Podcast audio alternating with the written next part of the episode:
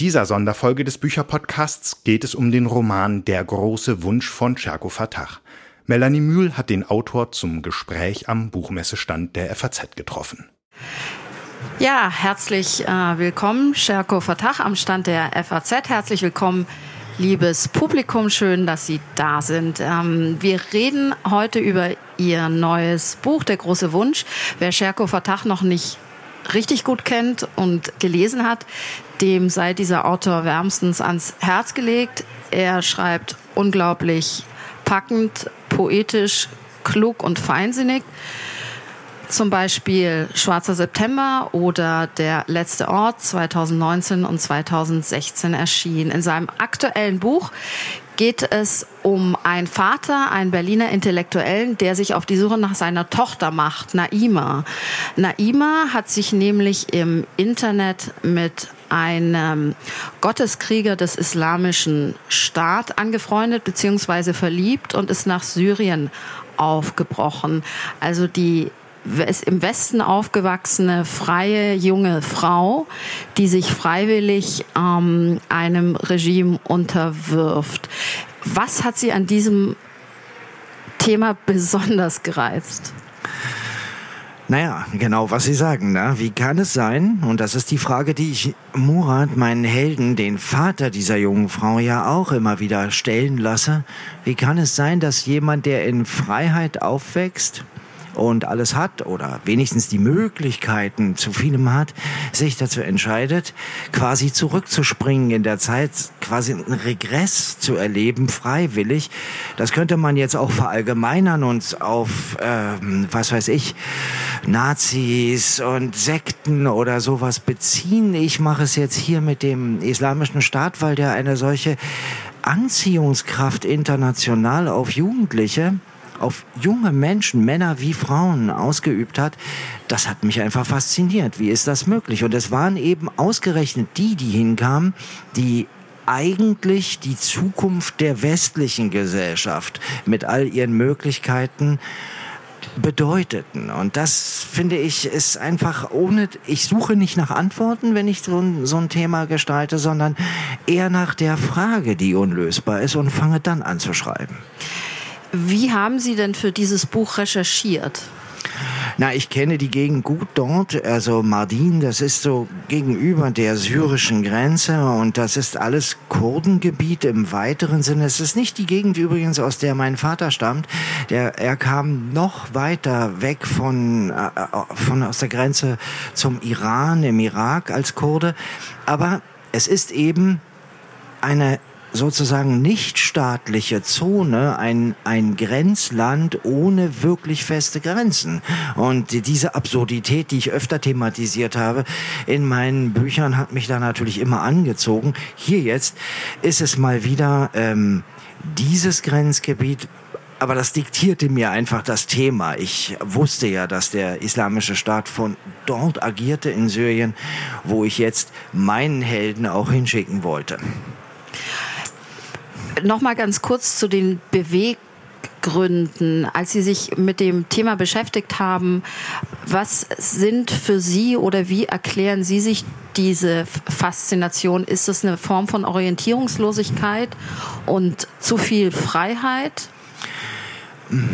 Ja, das sind so die, die Versuche, die auch Murat wählt äh, oder durchprobiert. Ne? In seinem Kummer um dieses Verschwinden seiner Tochter und in seiner Suche ging es ihr zu gut, sind die Freiheiten zu stark, ist es, was ist ihr passiert? Warum, warum entscheidet sie sich zu sowas? Ich selbst als Autor denke vielleicht nicht allzu analytisch darüber nach, würde aber, wenn man mich fragt, sagen, es hat sicherlich auch mit dieser Identitätssuche zu tun, von der unsere Zeit jetzt ja förmlich besessen ist.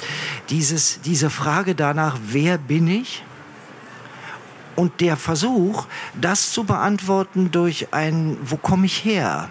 Also im Fall von migrantischen Hintergründen gibt es ja sowas wie immer, immer sowas wie die Möglichkeit zu sagen, das hat mich unterbewusst oder auch, oder auch ganz direkt über die Familie gemacht, bestimmt, vielleicht auch im Falle einer Herkunft aus der ehemaligen DDR. Mhm. Das könnte auch sowas sein, was mhm. aus dem gleich.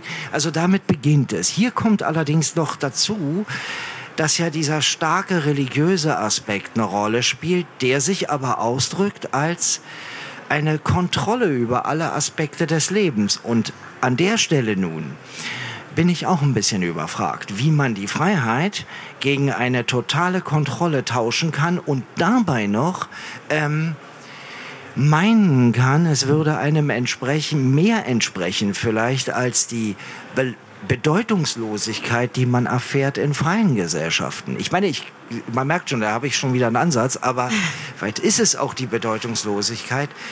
Man kann es übertragen auf viele Suchen. Und war das sozusagen, wenn, wenn Sie überlegen, was war die große Schwierigkeit beziehungsweise Herausforderung beim Schreiben, dass man eben nicht in bestimmte Klischees abdriftet und sozusagen so, das fand ich an Ihrem Buch auch so toll, dass Sie eben keine Lösung bieten oder keine Erklärungen eigentlich bieten, sondern diese Geschichte erzählen. Ja, ich muss das als Romanautor genauso machen, weil sonst würde das ja eine, eine Erwartbarkeit hineinbringen, die man im Roman meiner Meinung nach nicht braucht. Ich will sogar so weit gehen und dass ich Ambivalenzen darstelle. Es gibt gar keinen, der moralische Aspekt rund um den sogenannten Islamischen Staat und diesen Aufstand, den es bedeutete, ist ja klar. Darüber müssen wir nicht reden. Na, ihre Taten haben sie gerichtet letztendlich, aber dennoch, es bleiben ja es bleiben ja Fragen. Es bleiben ja dennoch Fragen nach diesen, warum lassen sich Leute verführen? Und ich glaube, ich lasse ja sogar indirekt das Projekt noch einmal im Kopf der Leserin, des Lesers entlangziehen mit ihren Motiven. Die Fairness gebietet mir einfach, auch die andere Seite kurz zu Wort kommen zu lassen. Am Ende, als es um die eurozentrische Geschichte geht, ja. gegen die sich der IS stemmt, ja. indem er die Grenze zwischen Syrien und Irak niederreißt, da ist dieser Moment, wo ich fairerweise tatsächlich nochmal die andere Seite aufscheinen lasse. Murat hat natürlich auch Schuldgefühle. Inwiefern ist er schuld daran, dass die eigene Tochter sich dem IS anschließt? Das weiß er eben nicht. Das ist genau die Frage, die er sich stellt und die er sich quälenderweise nicht beantworten kann. Liegt es daran, dass er sich von seiner Frau, der Mutter von Naima getrennt hat, dass ihr Erwachsenwerden, das Erwachsenwerden dieser jungen Frau an ihm vorbeigezogen ist, er sich nicht genug gekümmert hat. Aber warum ausgerechnet resultiert das bei ihr in einem so radikalen Schritt? Ja, weil diesen, diesen Tatbestand kann man ja für viele Familien, zerrüttete Familien feststellen und es würde nicht so weit kommen. Also, ist er schuld? Er denkt ja. Und diese Schuld, die er sich vielleicht nur halb eingesteht, treibt ihn ins Grenzland, in die Unwirtlichkeit dieser Gebirgslandschaft, die ja auch gefährlich ist. Absolut. Und da Sie gerade die Landschaft ansprechen und die äh, Unwirtlichkeit, ich habe in der Rezension gelesen, was fand ich, fand ich sehr schön, dass es eine Landschaft ist, in der der Mensch, also Murat, auch gewissermaßen aus dem Leben fällt, weil sie so unwirklich äh, und unwirtlich ist. Welche Rolle spielt die Landschaft in Ihrem Roman? Meine Figuren sind nicht so überdeterminiert, was ihre Entscheidungen, ihre Bildung, ihre, ihre, ihre Versuche, Lösungen zu finden oder auch nur ihre Dialoge betrifft. Ja, ich versuche Figuren zu beschreiben, die sehr stark durch das bestimmt werden, was sie tun und was sie erleben. Und die Landschaft übernimmt hier quasi die Rolle der Seelenlandschaft. Denn das ist es. Es spiegelt sich, sein Inneres spiegelt sich an vielen Stellen, daran habe ich gearbeitet, in dieser Landschaft. Und ohne dass das jetzt psychologisiert wird in, in Übermaß, äh, kann man diese Landschaft erleben. Sie ist realistisch beschrieben, weitgehend, aber an vielen Stellen poetisch genug, um auch Einblick in die Seele meines Helden, meines getriebenen Helden zu gestatten. Ich finde, das eben sehr schön und diese Stellen, diese wirklich sehr, sehr poetischen Stellen, Sie schreiben ja auch sehr spannungs, also spannungsgetrieben. Es geht viel um das Warten natürlich. Er ist in dieser unwirtlichen Landschaft. Er hat Verbindungsmänner, die versorgen ihn mit Informationen über die Tochter, vermeintliche Informationen. Und immer wieder taucht diese Landschaft auf. Wie schwierig ist es für Sie als Schriftsteller oder fällt Ihnen das leicht, die Seelenzustände Ihres Protagonisten in Landschaftsbilder zu übersetzen? Ja, es ist natürlich Arbeit. Ich muss mich natürlich inspirieren und so sozusagen dichten an diesen Stellen. Ne? Da bin ich dann mehr Dichter als Erzähler an diesen Stellen. Aber das Interessante an den Landschaftsdarstellungen ist ja, dass ich würde das behaupten jetzt, dass man die Autorin, den Autor genau in ihnen wiederfindet. Alle anderen Sachen sind viel mehr mh, hm, gebrochen durch Dialoge und Dinge, die ich bringe, da muss ich, da kann ich mich quasi als Autor verstecken. Aber in diesen Landschaftsbeschreibungen, da zeigt sich natürlich auch mein ganz spezifischer äh, Blick. Murat ähm, hat dort natürlich Wurzeln und ist trotzdem fremd. Also er bewegt sich zwischen den Welten, zwischen Europa und, und, und dem Nahen Osten gewissermaßen. Und er ist aber auf eine Weise fremd, die fast doppelt fremd ist, weil der Tourist, der einfache Tourist, kann sich der Gegend und der Religion und dem Fremden immer noch unter dem ja, Blickwinkel des Exotischen, des anderen nähern und er natürlich nicht. Was macht dieses Gefühl von Fremdheit mit Murat? Es hat mich immer interessiert, dieses Gefühl von Fremdheit, in dem aber auch eine Vertrautheit steckt. Und das ist es ja hier auch. Er kennt das aus Erzählungen und begegnet dieser von seinem Vater, der der Migrant war in der Familie oder seinen Eltern. Aber er begegnet dem auch wieder in der Realität und gleicht das jetzt miteinander ab. Tja, das ist eine Erfahrung, die wir alle ein bisschen machen, auch auf Reisen oder wenn man aufmerksam ist, könnte man auch Spuren der eigenen Welt im Fremden finden. Es ist jedenfalls ein Gefühl, was die Wahrnehmung steigert für das Kleine. Hm. Genau in diese gesteigerte Wahrnehmung hinein versuche ich ja Leserinnen und Leser zu ziehen. Lernt er sich durch das Aussetzen auch mit dieser Fremdheit und Zugehörigkeit, das spielt ja eben eine, eine große Rolle und schwingt ja auch hin und her besser kennen? Ich glaube schon. Ja, er sieht sich und wenn wir schon von Identität reden, dann er erfährt er seine Identität als eben Gebrochener. Das kann ja, es kann ja sein, dass das gar kein Drama ist. Auch darum geht's ja in dem Buch. Muss es eine Katastrophe sein, wenn Menschen in zwei Welten leben? Und das wird hier äh, verneint das finde ich einen interessanten und wichtigen Punkt, weil was Sie sagten, sozusagen die Obsession mit, mit Identität und, und sich wirklich verorten ja gar keinen Spielraum mehr lässt, dann auch in Debatten und Diskursen. Wohin gehöre ich eigentlich und kann es auch nicht ein Wandeln zwischen den Welten sein? Und wie offen sind wir da eigentlich? Also äh, brauchen wir eigentlich diese klaren Verortungspunkte oder, oder sollte man da auch nicht viel größer denken? Naja, man sollte nicht rückwärts denken, sondern das vielleicht in die, in die, in die Zukunft hineindenken als eine Möglichkeit. Ne? Ich sage ja nicht, dass es nicht eine Anpassungsleistung nötig macht, die Migration. Und das erfahren ja auch alle. Aber was ich sage ist, die, diese Anpassungsleistung muss ja nicht bedeuten, dass etwas ausgelöscht wird. Nee, ab, absolut. Ich glaube, man kann das ja auch gar nicht auslöschen. Die Wurzeln, Eben. irgendwann melden die sich ja immer wieder zu Wort, auch wenn man versucht, sie, glaube ich, auszulöschen auf dieser vorbegrifflichen, fast ja sinnlichen Ebene, wie ich das beschreibe, mit dem Kochen als einem als einer Veranstaltung, die im Grunde die Heimat transportiert, so wie Murat das von seinem Vater kennt, der daraus eine Art äh, Werk äh, schafft, sieht man ja, wie tief das gegründet ist, was ihn aber auch nicht daran hindert, wahrscheinlich auch mit Schwierigkeiten, trotzdem in dieser neuen Umgebung zu existieren und zu funktionieren. Mm, es gibt Stellen, also immer wieder natürlich, ist Murat mit den Mittelsmännern in Kontakt, die ihn anfüttern, die, die Geld von ihm bekommen, um zur Tochter zu recherchieren, wo ist Naima, was macht sie, wie kommen wir an sie ran. Und er wird versorgt mit Audiofiles und auch mit Fotos und einmal, glaube ich, auch mit einem Video, ne, wenn ich das, das recht mhm. entsinne. Und er stellt sich immer die Frage, ist das meine Tochter oder ist sie es nicht? Und da spielt natürlich mehr als nur das Abgleichen von Bildern und der Stimme eine Rolle, sondern auch das Wünschen, also der große Wunsch, das steckt in dem Namen Murat eben drin, aber auch der große Wunsch, vielleicht der Tochter weg zu sein und der große Wunsch des Vaters, sie wiederzufinden. In welcher psychologischen Situation befindet er sich da, wenn er mit diesen ja, vermeintlichen Realitäten über die eigene Tochter konfrontiert wird?